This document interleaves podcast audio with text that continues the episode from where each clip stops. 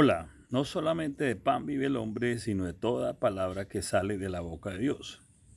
Quiero compartirte que anoche mi esposa me compartió de una conferencia que oyó donde la persona que la estaba dando hablaba sobre si estábamos o preguntaba que si estábamos nosotros en esta vida dejando una herencia o un legado. Y pues la mayoría nos concentramos en dejar una herencia, dejar algo material para nuestros hijos, cuando realmente lo más importante es un legado.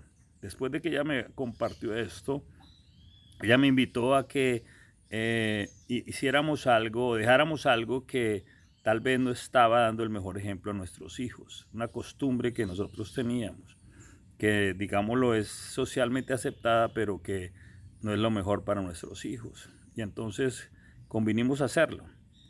Y eh, después cuando fui al cuarto, vi un video que me mandó un amigo acerca de un abogado de la mafia en la época de Al Capone. Su nombre era Easy. Y eh, este hombre eh, tenía un solo hijo y decía que le había dado todo lo material. Pero que lo único que él se da cuenta que no podía darle era un buen ejemplo. Porque era el abogado de, en esa época, todos los mafiosos. Y era muy exitoso por eso. Entonces él decidió hacer algo diferente y empezó a confesar eh, y mandar a la cárcel a todos estos mafiosos hasta que lo mataron.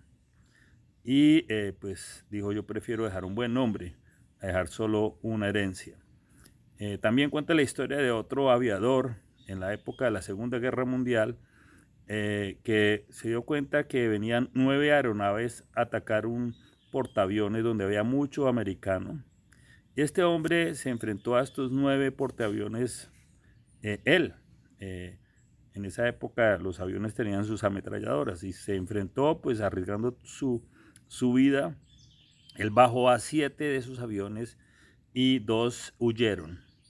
Este hombre fue después eh, condecorado y su nombre está, es el aeropuerto de Chicago. Pues resulta que este hombre era el hijo de Easy, el abogado de la mafia. Entonces vemos cómo sí afectó su buen nombre. Y pues esa es la pregunta que nosotros hacíamos. anoche mismo tuve un sueño donde también fue liberado como de cosas que tenía que dejar o cosas que, digamos, lo, lo, oprimen desde generación en generación. Y entonces me di cuenta que hay un principio que dice el Sagrado Libro, que dice, el libro La Vida, que dice que donde está la luz las tinieblas no prevalecen. Y me di cuenta cómo todos estos eventos que sucedieron eh, con la ayuda de Dios eh, hacen un efecto en nosotros también. Y creo que eso es eh, lo que todos queremos, dejar un legado a nuestros hijos.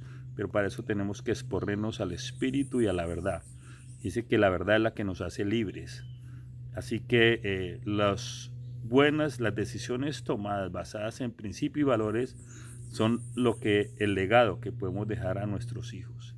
Creo que es un buen momento para que cada uno miremos en nuestra vida si estamos dejando un legado, una herencia y tomemos decisiones basadas en principios. A veces son decisiones dolorosas, pero son lo que va a heredar nuestros hijos. Así que te deseo un buen día y que puedas dejar a tus hijos un legado.